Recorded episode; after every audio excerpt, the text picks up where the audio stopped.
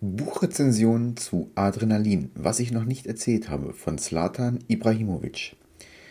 Adrenalin ist das erste Buch seit Jahren, welches ich abgebrochen habe, also nichts mit Adrenalin. Das Buch behandelt das Leben des Weltfußballers Zlatan Ibrahimovic, jedenfalls soll es das.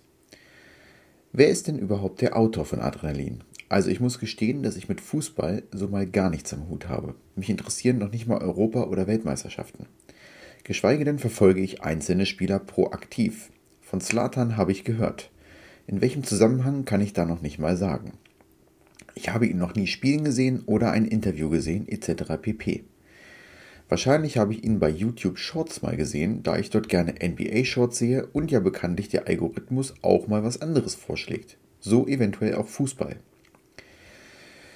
Nachdem ich in der Bibliothek dann den in meinem Kopf schon mal aufgetauchten Namen gesehen habe, schlug ich zu und nahm das Buch mit.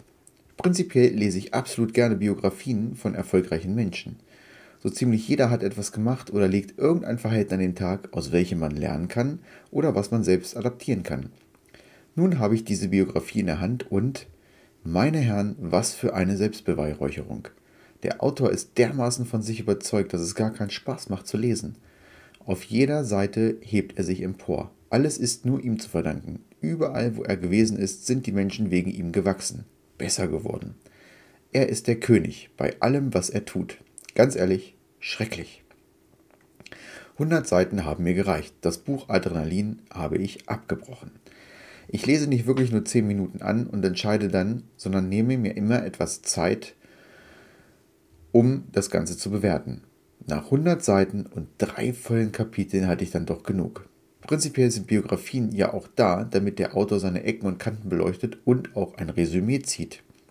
Die Ecken und Kanten quasi aufzeigt. Doch dieser Mensch hat weder Ecken noch die kleinste Kante. Mein Fazit. Im Grunde habe ich nur von einzelnen Spielen gelesen, die er mal gespielt hat. Auch unzählige Vereine hat er aufgezählt. Ich konnte da gar nicht folgen, was natürlich auch daran liegen kann, dass ich völlig Fußball desinteressiert bin. Vielleicht.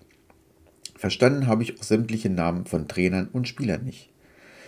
Prinzipiell ist das aber auch nicht schlimm, denn ändern tut das an der Sache nichts. Adrenalin ist für mich persönlich eine absolute Enttäuschung. Das Lesen war wirklich eine Qual und irgendwie auch verlorene Lebenszeit. Das Buch bewerte ich an dieser Stelle mit gerade mal so noch zwei Sternen in meiner Skala.